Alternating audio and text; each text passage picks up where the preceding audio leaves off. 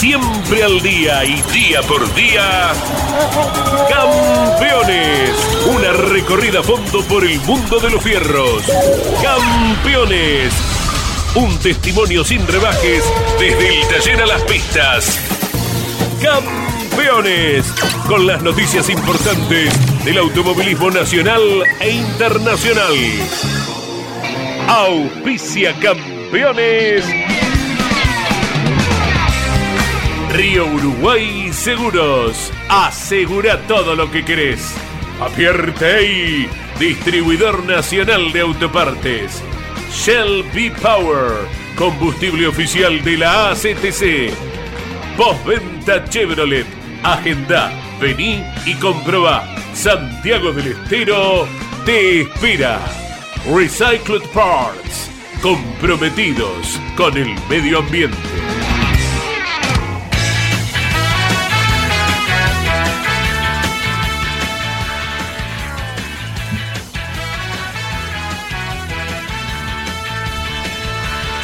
Calificada audiencia de Campeones Radio, tengan todos ustedes muy buenas tardes. De esta manera damos inicio a nuestro trabajo de lunes a viernes, los lunes motor informativo con Claudio Leñán y el resto de la semana el staff periodístico de Campeones.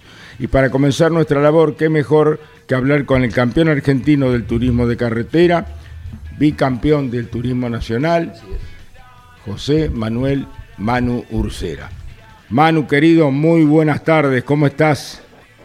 ¿Qué tal, Caito? Buenas tardes. Saludarte a vos, a Jorge, a todo el equipo de campeones. Eh, y bueno, contento, entusiasmado. Vienen muchas carreras por delante. Me encanta correr en autos y, y obviamente genera, genera entusiasmo eso y el estar eh, este año corriendo con grandes equipos que siento la posibilidad de pelear en todos los campeonatos en los que estoy. Manu, ayer probaste el turismo de carretera, tu torino que elabora el Mackin Park. Contale a la audiencia de campeones, te saluda Jorge Luis, te saluda también eh, eh, mi compañero Gino Acosta, Gino Acosta que está aquí expectante para saber cómo te ha ido en las pruebas, querido Manu. Sí, sí, Caito, es así. Ayer probamos con el, con el equipo Mackin Park el auto de TC, una prueba muy buena. Siempre trato de, evaluar eh, la prueba en sí y no, no, no, basarme tanto en el tiempo de vuelta, ¿no? Eh, sino en, bueno, cómo se desarrolló la prueba, si, pudimos girar y, y, probar todo lo que teníamos pensado. Y en ese aspecto fue muy buena. Eh, el objetivo principal era repasar un poco eh, el auto en general y, probar después de la Pampa que nos había ido bastante mal y que nos volvimos preocupados.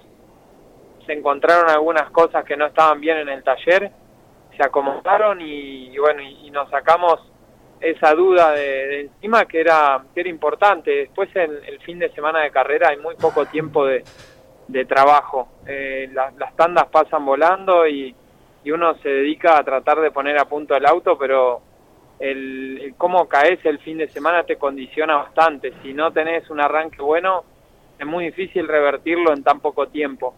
Por eso es que decidimos probar para estar seguros de que íbamos a ir a, la carrera con, con un auto eh, confiable como venía siendo desde que lo pusimos en pista, pero que en La Pampa nos había complicado. Y fue muy buena, la entrega del equipo siempre fantástica, han hecho un esfuerzo increíble este año después de haber sido campeones el año pasado y de que el grupo, el, el, la, persona en, en, general después de conseguir algo muy bueno o el objetivo máximo tiende a relajarse y el grupo ha redoblado el esfuerzo, trabajaron muchísimo para terminar la, la Toyota de, de, de las TC Pickups eh, y ahora trabajaron muchísimo también para programar y llevar adelante esta prueba que, que con una carrera en el calafate por delante eh, es un trabajo fuerte. Eh, ahora el auto vuelve al taller, se, se, repasa íntegro y el lunes que viene los camiones salen para la carrera, con lo cual han dejado todo y, y por eso es que lo destaco y soy un agradecido de, del equipo que tengo atrás, ¿no? Eh, los grandes resultados que, que hemos tenido este último tiempo ha sido en gran medida gracias a todo el grupo ingenieros, mecánicos, Horacio Soljan, que es el dueño del equipo, y, bueno, y obviamente gran esfuerzo mío y, del grupo cercano mío también. Em, ¿Se puede saber dónde estaban los problemas en el Torino, querido Manu? Fueron varias cosas, Caito, varias varias cosas eh, no tan significativas, pero que, entre todas seguramente llevan a, a, que, a que te compliques bastante, ¿no? Eh, por suerte eh, se encontraron, pero pero después había que, bueno, poner el auto en pista y estar seguro de que no iban a, seguir estando los problemas que, que se mostraron en La Pampa y por suerte se acomodó y volvió a ser el auto confiable de siempre y, a tener el funcionamiento muy bueno que, que, tuvo el auto desde que lo pusimos en pista, pero que además hemos ido puliendo con el pasar de las carreras. Estamos hablando con Manu Ursera en Campeones Radio. Jorge Luis eh, te saluda, Manu. Hola, Manu, un abrazo. Varias cuestiones. Una, ¿qué cantidad de vueltas dieron? Después hicieron prueba aerodinámica también. Eh, hay un contraste muy fuerte de rendimiento. Vos eh, hacías eh, foco y coincidimos, el fin de semana de La Pampa fue pobre en términos de rendimiento. Y como contrapartida aparece un representante de la marca Torino que no lo había visto en todo el año hasta acá, como fue Landa, eh, con un rendimiento superlativo. ¿Esto apuró un poco eh, la prueba o ya estaba programada hacerla y eh, más allá de, lo que pasó en La Pampa, Manu? Eh, ¿Qué tal, Jorge?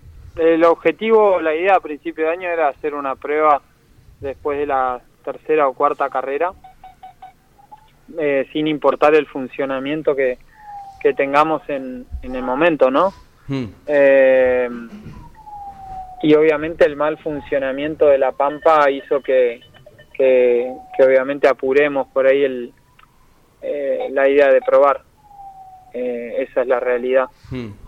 Eh, tanto en, en Viedma como, como en Neuquén habíamos sido el mejor auto torino y, y, en La Pampa nos caímos mucho, pero me parece que fue por los problemas que tuvimos y no y no por una situación de, de, algún problema del equipo. De hecho, el segundo Torino mejor clasificado fue Gini, que es un auto del mismo equipo. Sí.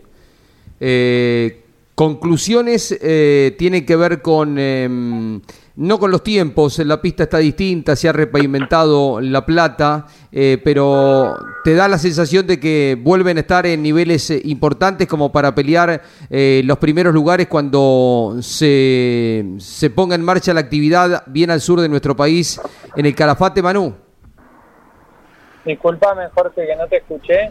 Sí, te preguntaba si con las sensaciones que te quedan, porque es difícil también cuando no tenés referencia, porque la pista se repavimentó, la, la Plata, el Mouras, pero te vas un poquito con la eh, con la seguridad de que van a estar peleando las primeras posiciones cuando prueben, cuando ya estén entrenando allá en el Calafate. Y no lo sé, eso es muy difícil de, saber hmm. hoy. Eh, me voy con sensaciones buenas, con un auto que me dio la tranquilidad de que funcionaba muy bien, de que respondía a los cambios que íbamos haciendo. Sí. Y, solo con eso. Te soy sincero, la carrera 1 y 2 de este año estuvimos en un buen nivel, pero en ninguna de las dos carreras estuvimos para ganar. Entonces es difícil pensar que vamos a ir a Calafate con chances de ganar, pero creo que vamos a estar en un buen nivel, en el mismo nivel que iniciamos el año, o quizás mejor, y hay que ver en qué nivel están los rivales, hay que ver cómo, cómo logro adaptarme a un circuito nuevo para todos.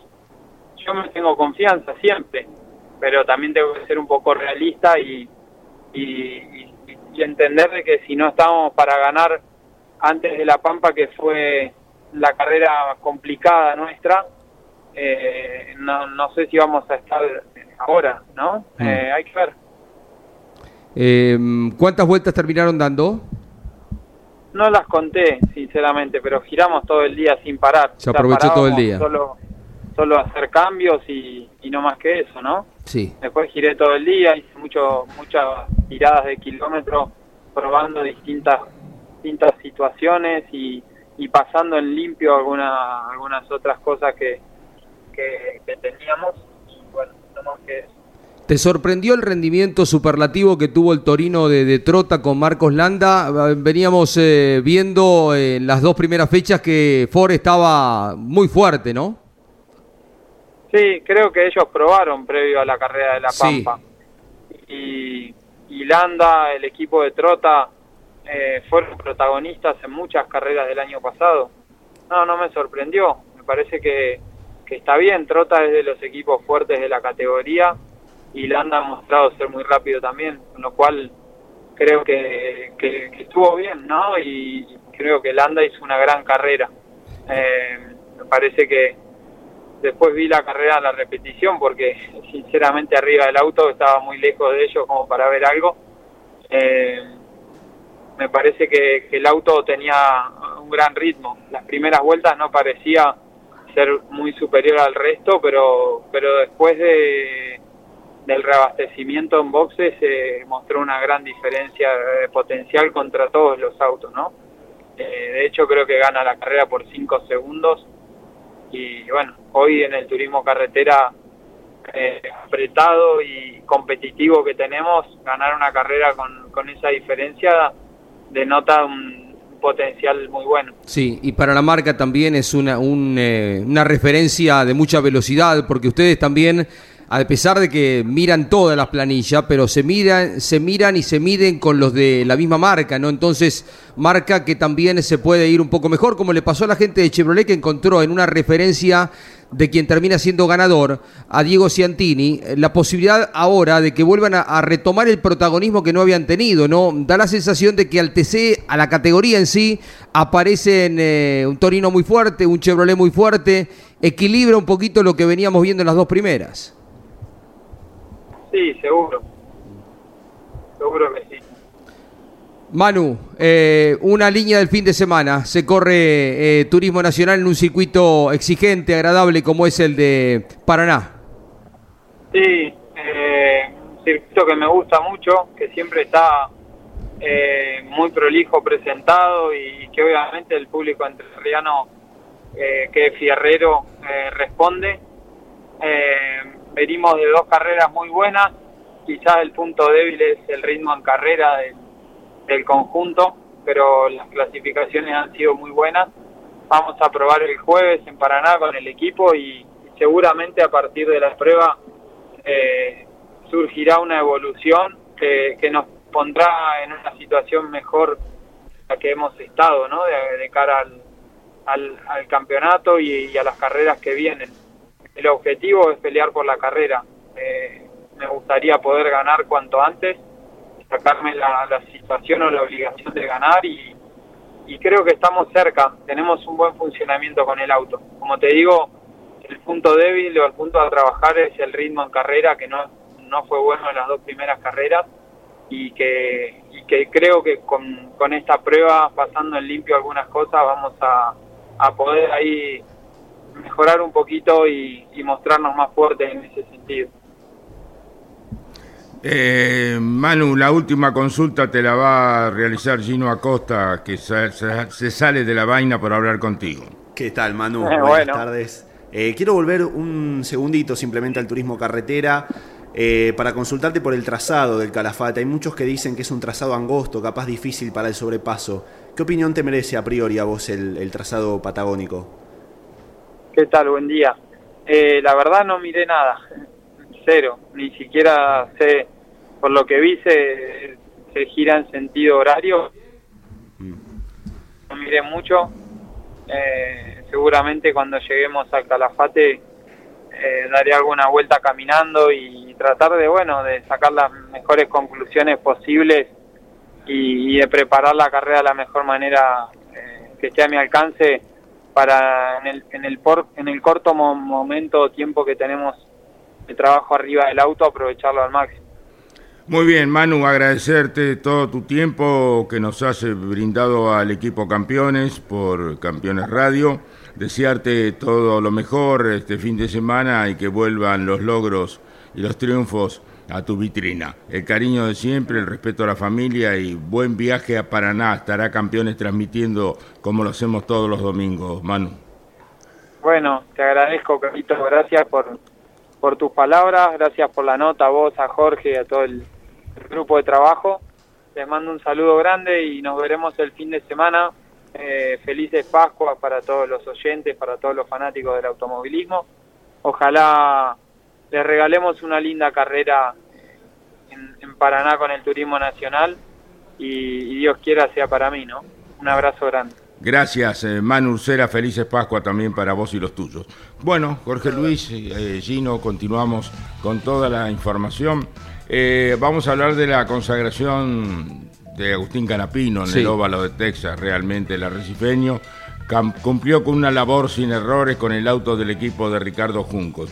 Completó las 250 vueltas, dos horas y minutos de carrera. Hay que andar a 360, 370 kilómetros.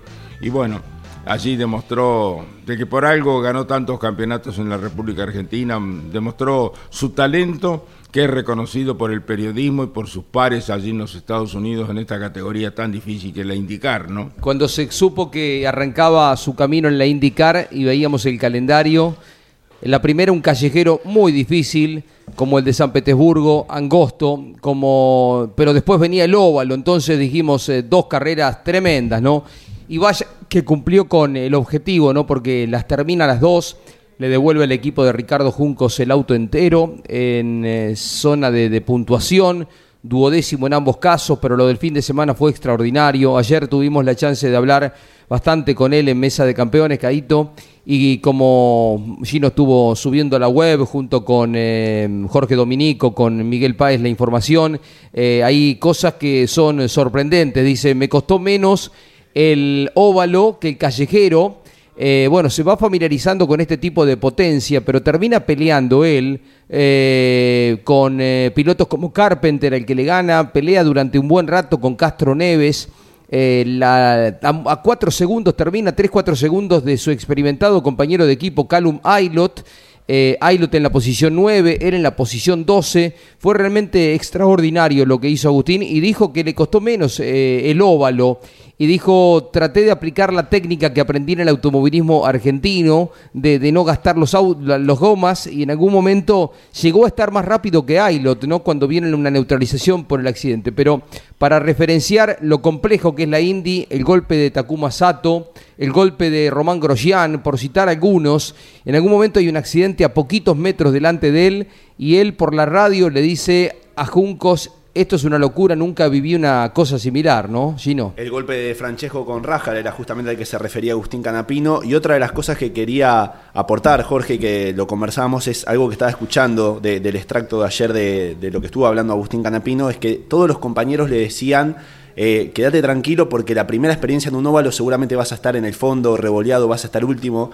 Y él dice que lo tomó eso. O sea, se, imaginó que su carrera iba a ser así. Y después en el desarrollo se dio cuenta, se empezó a entusiasmar, porque cada vez veía que se iba poniendo a la par del resto de los pilotos y iba avanzando posiciones. Así que algo que a priori para el resto de los pilotos iba a ser seguramente un Agustín Canapino relegado en el fondo, finalmente terminó siendo un Agustín protagonista dentro del Juncos y también entre los pilotos que terminaron completando las 250 vueltas. A una vuelta solamente del ganador. Exactamente, una vuelta sola por debajo, cuando esperábamos inclusive los más optimistas, que capaz estuviera 10 vueltas por detrás o un poco más inclusive también. Sí, sí, pensamos 4 o 5 vueltas va a perder. en el otro debutante, pierde dos vueltas. Eh, Agustín eh, corre en un ritmo bárbaro. Es un acierto el de Ricardo Juncos haber apostado por él. Eh, hay algún reconocimiento también de McLaughlin a propósito de, de Canapino, que no esperaban, considerando los autos que venían, que estuviera en este nivel. Eh, pero ha dado un salto enorme. Él, ayer hablamos, todavía estaba en Texas, pero esperaba llegar al taller, encontrarse con toda la información, repasar los videos. Él es muy analítico y de eso aprende, a eso le saca mucho jugo. Es un poquito una de las bases de, Canapino, más allá de su eh, gusto y conocimiento del simulador, porque es casi un ingeniero y analiza cada una de las, eh, de las carreras con mucho detenimiento para a partir de eso seguir creciendo, ¿no? Pero fue extraordinario lo que hizo, realmente muy, muy valioso. Eh, nos decía que habían pasado varias horas y todavía no encontraba el equilibrio, no podía estar parado sin tener la sensación de mareo. Esto que para muchos de los mortales nos pasa cuando estamos eh, en un barco, que te bajás del barco y eh, te pasa durante varias horas de que tenés la sensación de que se te mueve todo, ¿no? Él tenía eso porque, claro, la inclinación, el peralte, la velocidad, eh, todas cosas que nunca había experimentado Canapino y que vaya que las sacó adelante con eh, mucha suficiencia, con, porque no se golpeó ni en los entrenamientos, hizo una muy correcta clasificación, hizo una muy buena carrera también, dice que podría haber ido un poco más para adelante, pero trataba de cumplir con el objetivo que se habían trazado de llegar al final de la carrera. en algún momento hay un audio, muy interesante donde lo, alienta, eh, Juncos le dice, estás haciendo una carrera bárbara, boludo, en ese diálogo eh, muy argentino que tenían en la radio, eh, pero que es un poco el sentimiento de todos, ¿no? Agustín fue realmente brillante, ¿no? En, en su forma de correr y en su planificación de la carrera y como decía Gino, él iba encontrando con cosas nuevas que pudo sortear. Eh, hay alguna maniobra también, cómo va en el medio del pelotón, por arriba, por abajo. Para él era todo nuevo, ¿no? Y vaya que pudo llevar adelante esta experiencia que es eh, muy, muy, muy valiosa de cara a lo que viene. Bueno, vamos a escuchar a Agustín Canapino en Campeones Radio. Nos va a transmitir sus sensaciones de correr en el óvalo de Texas cómo elaboró su plan de carrera, la reacción del auto al ver el accidente, el de Francesco Irral, eh, cuál fue su reacción, que realmente fue fantástica porque pudo esquivarlo, ¿no es cierto? Así que mm, vamos a escuchar a Agustín Canapino.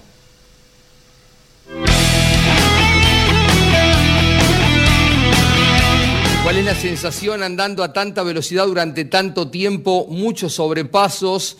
Eh, peleando con pilotos de la experiencia de Castroneve, fuiste el mejor debutante, hemos tenido algunos videos de prensa internacional que habla muy bien y te van conociendo en esta experiencia inicial que has tenido en un óvalo. Y fue todo muy loco, fue todo muy loco porque la realidad es que fui a la carrera sin, con poca práctica, porque fue el día de rookies. Después solo 50 minutos eh, a clasificar, después otra horita y a correr.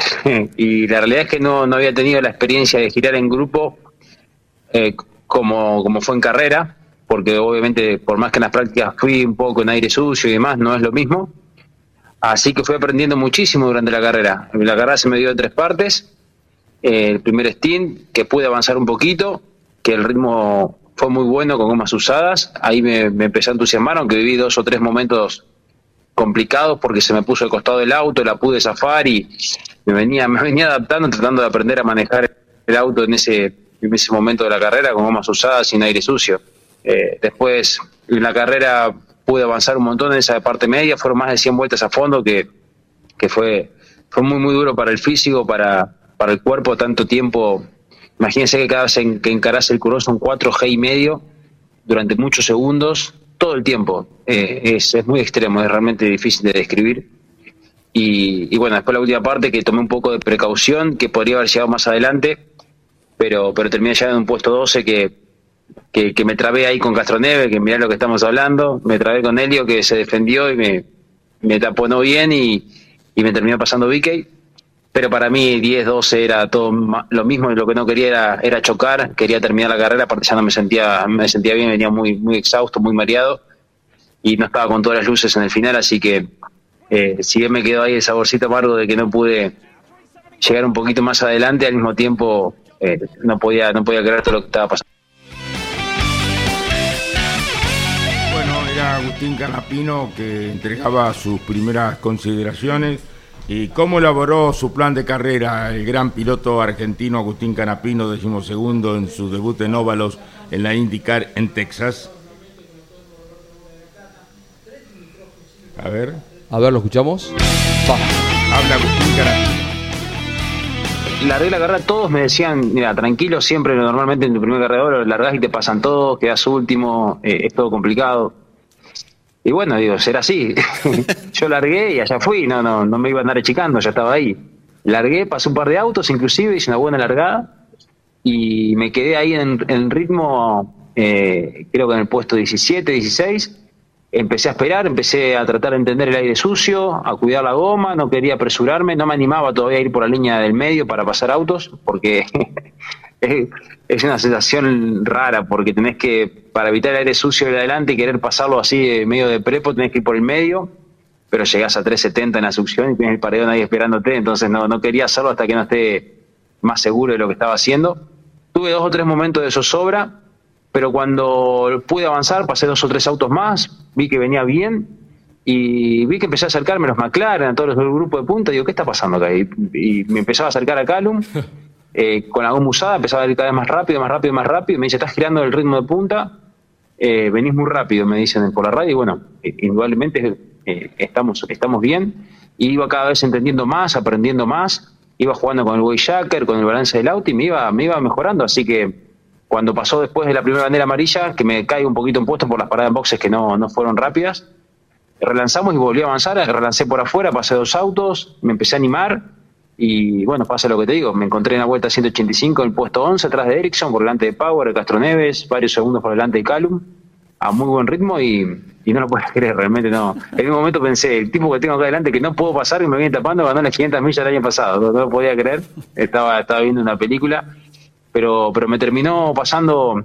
que me encontré más cómodo y con mejor adaptación en el óvalo que en el callejero algo que no, no, me lo, no me lo esperaba, aunque sí me lo imaginé, porque cuando arrancaron las pruebas en California me costó menos lo rápido que lo lento, a diferencia de lo que debería haber pasado, me costó menos, y creo que es porque la técnica del circuito y los frenos de carbono y del auto de monoposto es algo que nunca experimenté en mi vida y, me costó y me cuesta más. Y el óvalo es más eh, de sensibilidad, más de conocimiento aerodinámico, de desgaste de goma, que es más lo que hice todo, toda mi vida de otra manera, otro nivel, ni hablar, pero pero es como que sin esperarlo y sin quererlo me costó menos eh, o me cuesta menos el óvalo que la pista, aunque sigo estando lejos, eh, eh, no, considero que todavía esté al nivel que, quiero estar o que debo estar, pero ayer pude competir, pude pasar autos, hasta estuve más, más rápido que Carlos en algún momento y, peleé contra pilotos de un calibre tremendo y equipos top, así que sin quererlo y sin esperarlo, el óvalo me dio una oportunidad de estar mejor de movida que, que en el callejero. Valiosísimo lo que dice. Un montón de, tira un montón de tips Canapino en la charla. Primero que se sintió más cómodo, como lo habíamos eh, señalado, arriba del óvalo. Dijo, yo me imaginé que podía pasar así porque cuando empezamos a girar le fue muy bien en lo rápido. Eh, y después esto de que él largó la carrera estaba 19 y pasa dos autos, inmediatamente se larga, se pone 17. Recordemos que largaron 28. Y un dato muy importante, y aquí es donde hay que pararse para pensar en función de futuro, su primera experiencia en un óvalo, que en algún momento de la carrera, cuando él agarra ritmo, con gomas usadas, está en el ritmo de la punta, está tan veloz como Pato Howard, como Joseph Newgarden, eh, como Scott Dixon, los que venían adelante de él eh, en un circuito de 23 segundos, de verdad que pensábamos que iba a perder muchas más vueltas. Es cierto que en un momento él recupera una vuelta cuando hay un auto de seguridad, pero estas cuestiones hay que, hay que mirar con mucho detenimiento. Que en algún momento él estaba en el ritmo de los de adelante y estaba conociendo de qué se trataba esta carrera, de qué se trataba esta exigencia. Por lo que, de cara al futuro, Agustín tiene 32 años, ¿no? Con un montón de experiencia para nuestro tipo de autos. Cuando él repita autódromos y él dice yo quiero la segunda chance el año que viene, dice yo aspiro a que me den una segunda chance.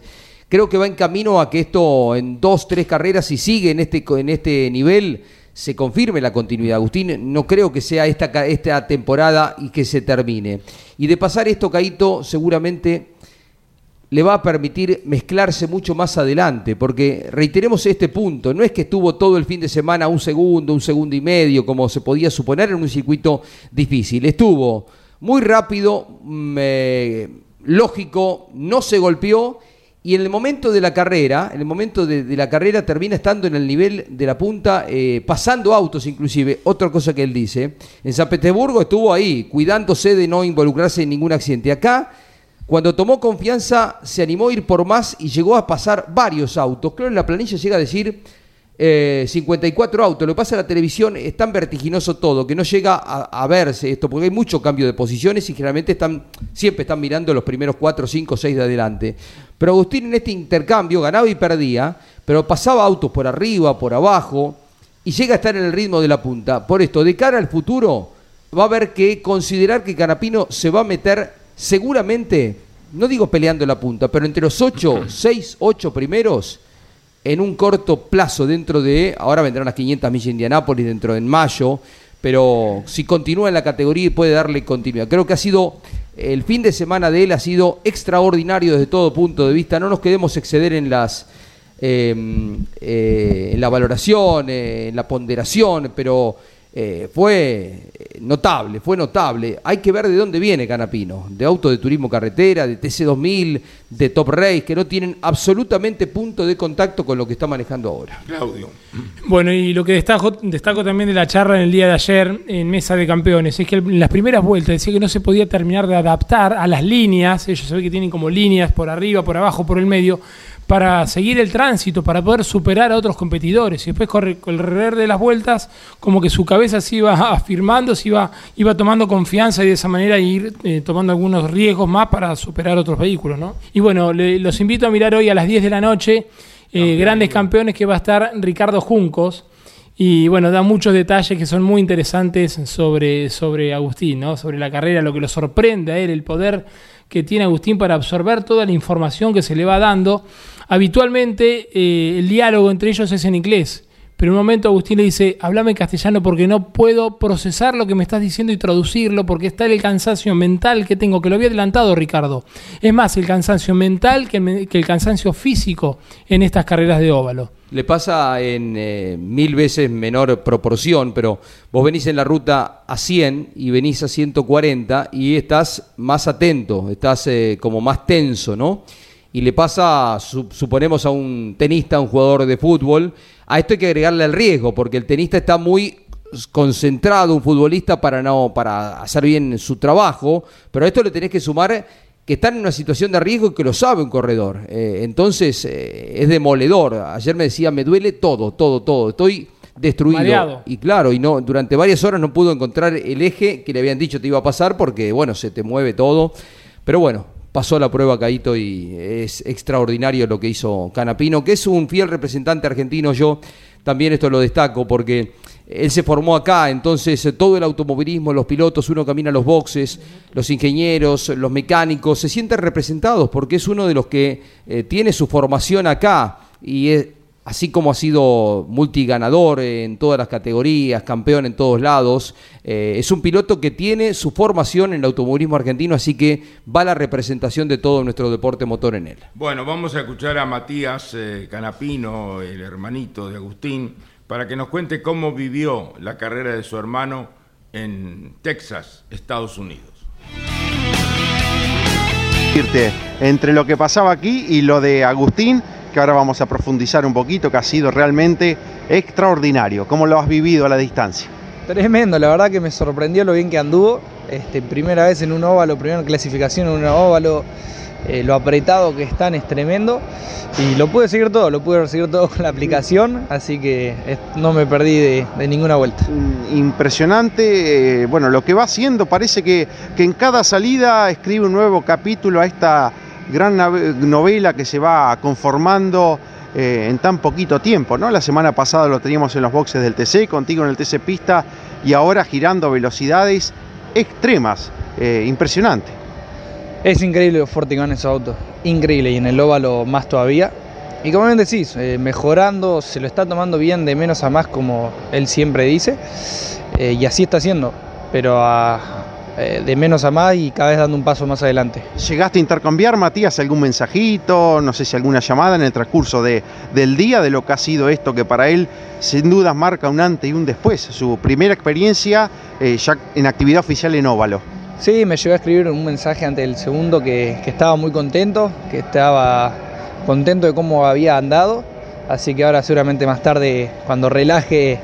Eh, hablaremos de cómo le fue en el segundo entrenamiento, que es donde practican la carrera, que es lo que más manda. La clasificación son dos vueltas y la carrera son 250 vueltas, así que eso es algo que, ordena como, como larga. Llegó a meterse en un momento entre los 10, ¿no? Lo que termina siendo una jornada realmente importantísima. Decía él el fin de semana, más allá de los compromisos por los que viajó acá, eh, quería estar en el autódromo por mi hermano, para, para acompañarte a vos, Matías. ¿Y qué significa eso? Sí, la verdad que que como le decía, le,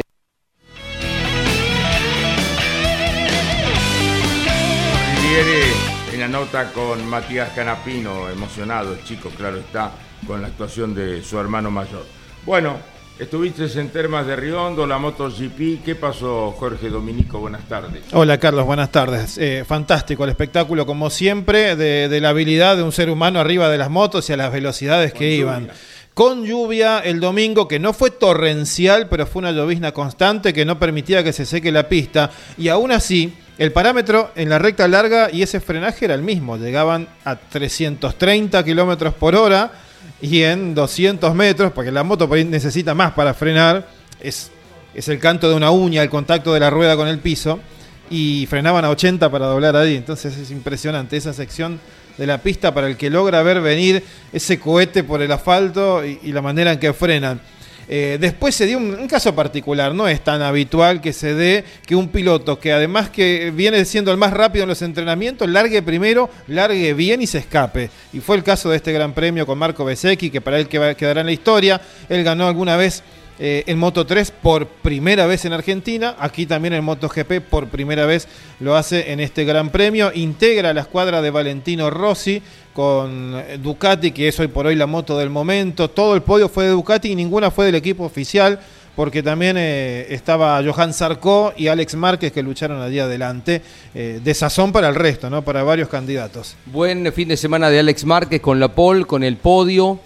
¿Qué pasa con las caídas, Jorge? Porque se cae el campeón del mundo Peco Bañaya, eh, se cae Johan Mir eh, el día sábado, venimos de una fuerte caída de Márquez en eh, Portugal, Portimao, mucha caída en la moto. ¿Qué, ¿Qué conclusión hay? Vos recordás lo que era el Super 8 del TC2000 en, en Argentina que se corría pareciera con unas reglas el sábado a fondo, se golpeaban con mucha vehemencia y después el domingo era otra carrera. Y este año que debutó en MotoGP, la carrera sprint, los sábados, todos los sábados del año va a haber una carrera que dure la mitad de un gran premio de domingo, se da que hay muchos pilotos que aguantan 12 vueltas yendo rápido, que en la carrera del domingo tal vez no aguantan porque destruyen los neumáticos. Entonces se exigen de más el sábado, son mucho más agresivos y se dan carreras muy ajustadas. En Portimao, hace un poco más de una semana, fue la primera fecha y ya hubo caídas, hubo golpes, hubo lesionados. Cuatro pilotos no vinieron a Argentina por, por causa de diferentes caídas y golpes que hubo. Algunos que no tienen nada que ver con esa carrera, como el de Paul Espargaró, pero otros que sí tuvieron que ver con esas carreras y esas fricciones. Además se sumó que el sábado justo se cayó Joan Mir, como decía Jorge, y no corrió este gran premio y hay un cambio que los pilotos están diciendo. Tendremos que acostumbrarnos porque para más el espectáculo gusta y ellos saben que en definitiva va a ser un espectáculo televisivo lo que se viene de acá en adelante y tienen que adaptarse a este nuevo ritmo de correr muy fuerte los sábados y diferente el domingo. Algo más de Marco Besecchi, el eh, piloto italiano del equipo de Valentino Rossi, eh, ganador por primera vez, eh, su segunda temporada, está iniciando su segunda temporada.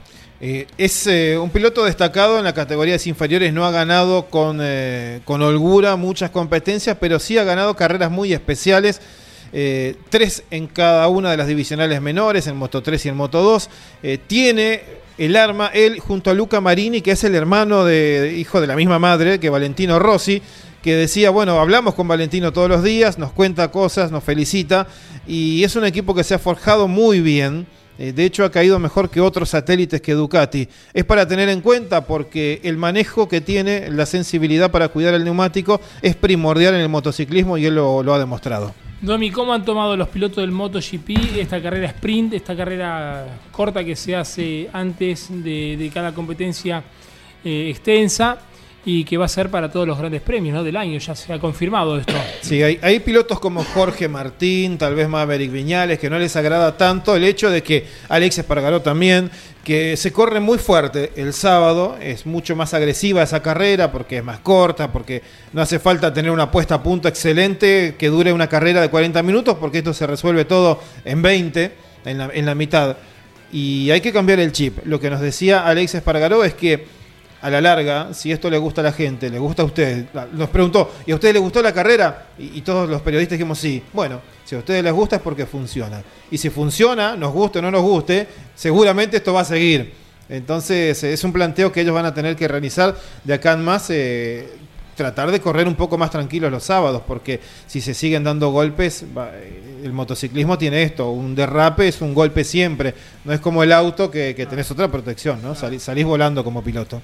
Bueno, muy bien. Entonces, conforme con el espectáculo de Terma de Riondo de la MotoGP. Y además tiene la extensión del contrato. Termas tiene todavía dos años más de MotoGP asegurado, 2024 y 2025. Había un problemita allí con eh, la IndyCar que quería venir eh, un mes antes de la MotoGP este, a la Argentina, que si no, no podría ser porque es un mes de diferencia. ¿Qué, qué, qué es lo que pudiste apreciar allí en Termas de Riondo el fin de semana? Y en las próximas semanas viaja otra vez una comitiva de Argentina a Estados Unidos para reunirse con y continuar el diálogo con gente de Indicar. Lo dijo Ricardo Sosa, que está encabezando tal vez eh, desde Argentina las negociaciones y el vínculo, lo dijo el sábado en Campeones, que la intención en una hipótesis y en el ideal de Santiago del Estero para organizar es que a ellos les gustaría mantener el MotoGP en la primera parte del año y tal vez en el segundo semestre indicar.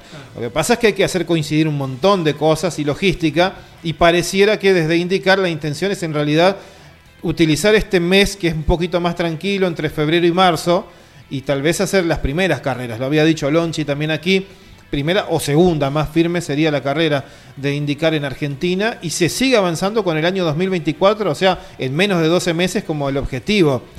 Eh, tienen que hacer coincidir esto, tiene que llegar a indicar aquí y tal vez separar un poquito la carrera de MotoGP que es la que también se hace en los primeros días de abril. bueno, fue anticipo de campeones a través de Lonchi en su estadía en los Estados ah, Unidos. Habría que doble negociación. Por un lado, tratar de que la Indy venga y estar en el primer semestre y atrasar al segundo semestre la carrera del MotoGP. Sería lo, más lógico que uno empieza a analizar con los tiempos es, bueno, indicar en mediados de marzo y tal vez MotoGP, en lugar de venir de, de Qatar o de donde venga, eh, en lugar de venir a Argentina como segunda fecha y luego ir a Austin, hacer al revés, ir primero a Austin, a Estados Unidos, y luego venir a Argentina y ganas una o dos semanitas. Claro, esto es un reordenamiento del calendario, ¿no? No es que pueden venir desde Europa, tienen que empalmar con alguna otra carrera para no quedar tan lejos. Bueno, eh, quedamos pendientes de, lo que entregue la gente de Termas de Riondo y quienes están en este trabajo de traerla a indicar el año próximo a la Argentina. Eh, bueno, nos visitan el señor eh, Arturo Liberatori, Liberotti de Carlos Casares y el diputado provincial de Buenos Aires por Chivilcoy, Fabio Britos.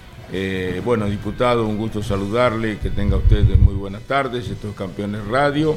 Así que con mucho gusto lo vamos a escuchar al señor diputado provincial Fabio Britos y Arturo Liberotti de Carlos Casares, que tiene que están ser en la ruta 5 los dos, ¿no es cierto? Eh, Chivilcoy está a 150, Casares está a 250. ¿Cómo le va, diputado? ¿Qué tal? Un gusto enorme estar acá, conocerlos. Gracias. Lo, hemos escuchado tantas veces que ahora conocerlo personalmente, la verdad que es una alegría enorme.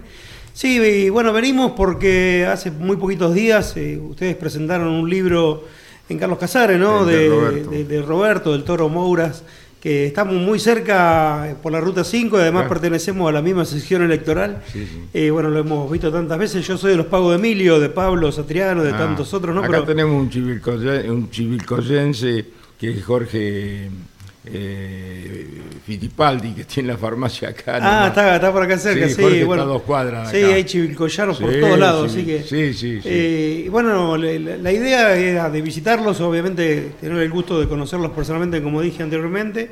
También invitarlos a que eh, la presentación del libro este que hicieron sobre Roberto Moura la puedan hacer en la Cámara de Diputados de la provincia. Nosotros tenemos un auditorio ahí en la Cámara de, Diputados importante, donde se hacen todo este tipo de eventos. Sería un gustazo para nosotros que lo puedan hacer eh, en ese lugar. Obviamente también eh, vamos a presentar un proyecto para declararlo de interés legislativo. El libro nos parece eh, que en estas épocas, ¿no? Ya animarse a, escribir un libro con, digamos, con todos los medios tecnológicos que hay que que parece como que de alguna manera muchos le decretan la muerte al libro, ¿no? Al libro escrito, ¿no? De papel. Y bueno, que haya gente que se anime a, escribirlo, a visibilizarlo, eh, nos hace que nosotros lo, podamos acompañar. Y también la verdad nos animamos, eh, por ser chivilcoyanos y de los pagos de Emilio de Pablo, que también puedan repetir la experiencia y escribir un libro, eh, invitarlos a que, bueno, y, acompañarlo y ver la forma de que ustedes que tienen tantos datos, tantas carreras eh, y tantos momentos vividos seguramente con, con ellos, que bueno, que, también lo puedan plasmar en algún papel, ojalá que lo podamos hacer. Este, bueno, Daniel Meiner, que es quien escribe junto a Claudio, que es el ideólogo de todo esto, ya tomarán debida nota, diputado Brito. Imagínense que hemos convivido desde que Emilio empezó con los Citroën, ¿no es cierto? Este, desde allá acá con Pablo, que nos ha unido una gran amistad, gran, gran gente, que ha representado con tanta dignidad Chivilcoy, ¿no es cierto? Gente seria, gente muy, muy humilde, pero muy efectiva deportivamente, Pablo un gran preparador y Emilio mocasín de plomo, como le puse yo. Mocasín de plomo, así este, fue. Sí, fui yo el que le puse un mocasín, claro, porque, porque aceleraba con los dos pies y le puse un mocasín de plomo al querido Emilio. Bueno, ¿cómo le va, Liberotti? ¿Cómo anda Carlos Casares, el Museo Moura? ¿Están trabajando con todo eso? Bueno, buenos días. Acá, como dijo el amigo Fabio, este, es un gusto conocerlo este, venir acá personalmente por el, evento que queremos hacer con el diputado en la Cámara de Diputados de la provincia. En realidad yo soy oriundo de Carlos Casares y eh, no vivo ahora en la ciudad, sino vivo en Mar del Plata y he trabajado en Chivicoy y soy colaborador del diputado y he sido trabajador ahí en, la gestión ejecutiva del intendente también, Guillermo, que es el hermano. Este, obviamente que tengo un sobrino en Carlos Casares que es integrante del museo, que es Pablo Sánchez.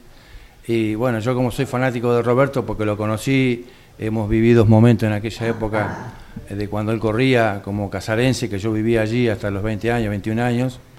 He tenido un trato cercano con él, obviamente que es nuestro ídolo de la ciudad, este, y amigo además, personal. Este, y bueno, cuando sale este tema del libro, evidentemente que yo como casarense y amigo que he sido en su momento, este, me, vino como muy orgulloso, me sentí de que haya alguien que escriba algo sobre Roberto, que para nosotros es una figura mundialmente conocida. Sí, este, sí, sí. Roberto ha dejado su impronta en el corazón de todos los aficionados, ¿no es cierto? Y, bueno, que para mí en persona, por ejemplo, bueno, al tener una cercanía con él, este, como todos los casarenses, porque era un vecino más, este, eh, para nosotros es el ídolo de la ciudad, eternamente será. Este, a partir de, digamos, del, suceso, de la tragedia de su fallecimiento, es como que uno, el automovilismo lo sigue viendo, pero ya no es lo mismo eh, de aquel entonces cuando se corrieron los semipermanentes de toda la provincia, que era una carrera diferente a la que se vive hoy. Exacto. Así que bueno, eh, contentos y el proyecto es el que dijo acá el diputado, Brito, con quien colaboro. Y, Joven el diputado. Eh, sí, claro. Este, Muchas gracias. Va, a ir creciendo, después va a ir a la Cámara de Senador. Eh, eh. Eh, ojalá, como no, yo soy un amigo, así que recogimos el guante, él, de alguna manera apoya mucho el deporte y la cultura, como yo, yo también me desarrollé un poco en lo que es el, deporte y bueno, en este hecho, en este hecho en particular este, me pongo en primera fila para colaborar porque estamos hablando de un amigo como fue Roberto. Claro y ojalá lo vamos a plasmar en la Cámara. Eh, Arturo, yo en la exposición que hice en Carlos Casares manifesté que este libro, y lo dije en la CTC también en la presentación, este libro tiene que estar en las bibliotecas y en las escuelas, porque Roberto, más allá de lo deportivo, ha sido un ejemplo como ser humano, yo estoy hablando deportivamente y en lo que ha hecho como hombre de bien, porque se supo inclusive que se había recibido de contador, supimos nosotros, lo, descubrió eh, Danielito Meiner y Claudio Leñani haciendo el libro, que Roberto era contador, ¿usted sabía, diputado?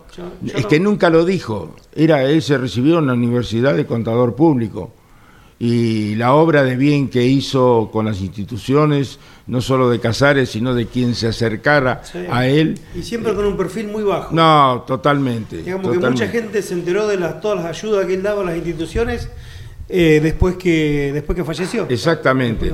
La indagatoria en el libro ha quedado explicitado en función de que los muchachos han trabajado casi un año porque un libro no se hace en dos días, y menos este, recabando información desde los comienzos de, Roberto.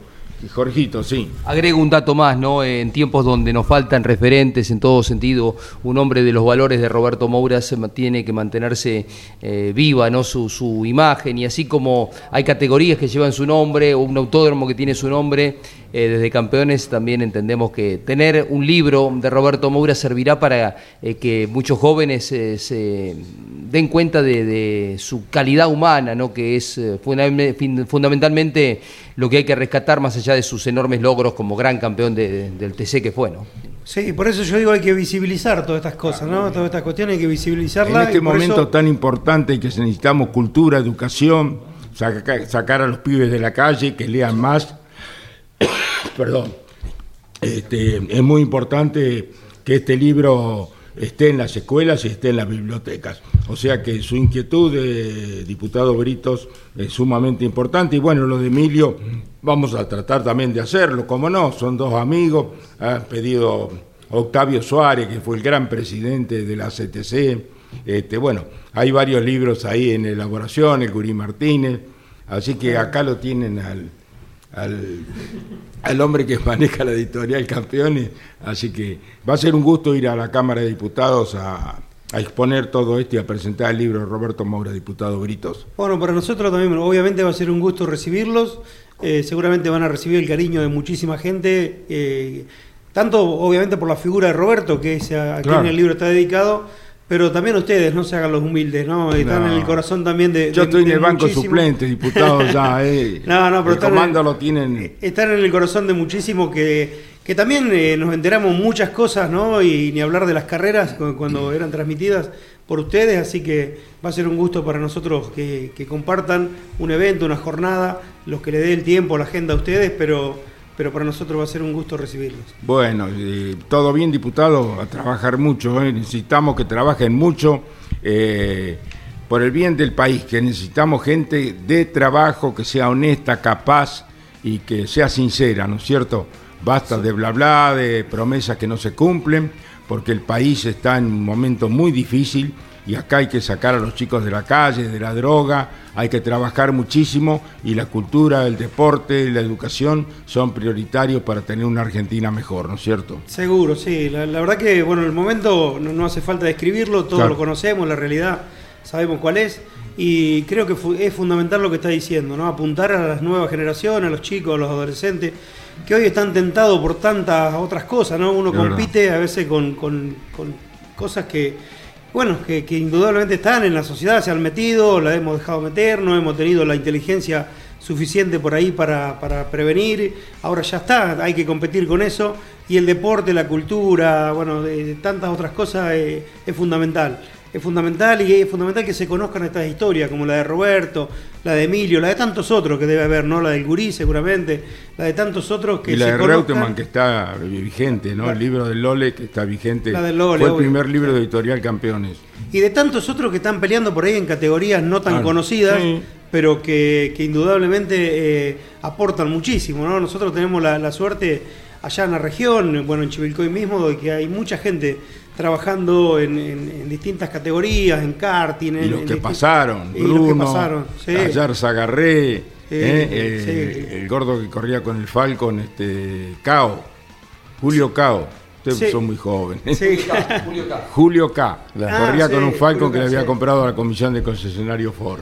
Eh, ¿Eh? Yo quería decir para cerrar también que bueno, que ustedes digan eso de Roberto, yo como casalense que lo conocí, es un orgullo porque obviamente que lo personal poco se conoció. Este, yo sé de las bondades que él ha tenido para con mis conciudadanos y en realidad este, no es por nada, pero está buenísimo para que los chicos sepan que un piloto no solamente es una, alguien que se sube a una máquina de carrera y conduce, sino que también es una persona que hace muchas cosas y sobre todo en silencio que no se saben y que eso es lo más importante, que lo hace sin ningún tipo de interés. Porque este, lo que ustedes dicen es real porque yo lo he vivido no, en propia. Son ejemplos, eh, realmente. Son ejemplos. Cuando, discúlpeme, diputado, pero eh, muchos eh, funcionarios inauguran tres, cuatro veces un lugar y, no es cierto, es una mentira grande como una casa. Y 15 y 20 este, también. Y 15 y 20 también. O sea que esto es fantástico de poner los ejemplos. Así que yo le tomo la palabra, lo vamos a arreglar, va a ser un placer ir a compartir con ustedes a la Cámara de Diputados, vamos a hacerle una charla de mis comienzos en todo esto. Yo soy de la Ruta 5, pero más allá, ¿no? Por la 35 después de Winifreda. Allí nací, allí me crié, mi señora en Santa Rosa. Ah, o sea, somos pampeanos y la Ruta 5 la he transitado cientos de veces, ¿no es cierto? Así que Chivilcoy lo conozco, he ido a dar charlas en algún momento, eh, he sido muy amigo de los atrianos, fundamentalmente de Pablo, un caballero, un señor, ¿no? Este, y de Emilio Mocasín de Plomo, bueno, con quien compartimos tantas cosas. Así que les agradezco y vamos a hacer lo que ustedes nos están pidiendo, vamos a llevar adelante, Danielito Meiner ya tiene que estar eh, sacando la, libreta para hacer el libro de Emilio y vamos a, ir a la Cámara de Diputados. ¿eh? Bueno, muchísimas gracias. ¿eh? Muchísimas gracias. En el final caíste una línea. Eh, Iván estuvo en el Autódromo de Buenos Aires. Gino también nos cuenta un poquito del Mouras para ir redondeando periodísticamente y mañana ampliamos, por supuesto. Bien, Jorge, lo que fue la segunda fecha del año para el Procar eh, en el Oscar y Juan Galvez de Buenos Aires sobre el circuito número 9. Tres finales muy distintas, con tres condiciones de pista muy distintas. Rápidamente los ganadores para la menor de las divisionales, Tomás Siosi le ganó sobre la línea al vigente campeón, a Luciano Fortunato, que quedó segundo, y tercero Pedro Logarzo.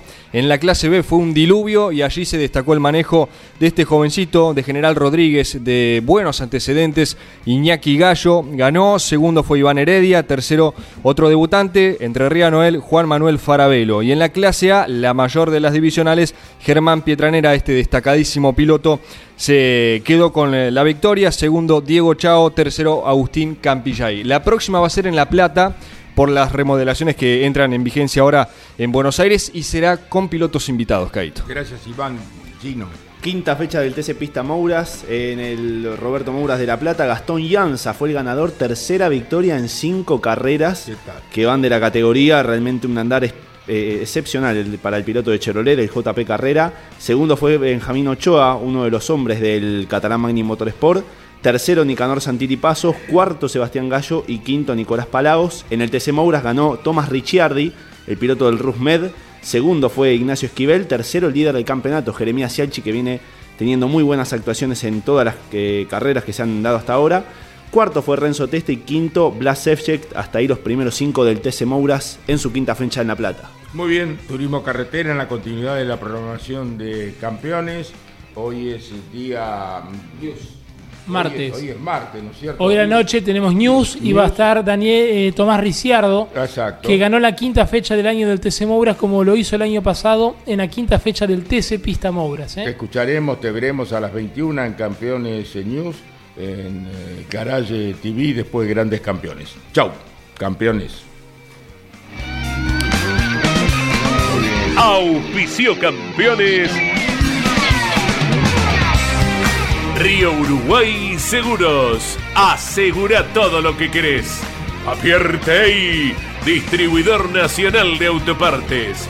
Shell B Power, combustible oficial de la ACTC. Postventa Chevrolet. Agenda, vení y comprobá. Santiago del Estero te espera. Recycled Parts. Comprometidos con el medio ambiente. Lo que necesitabas saber lo escuchaste en Campeones. Ahora seguí en Campeones Radio, porque las noticias no paran. Campeones Radio 24 horas de música y automovilismo. Campeones Radio. Una radio 100% automovilismo.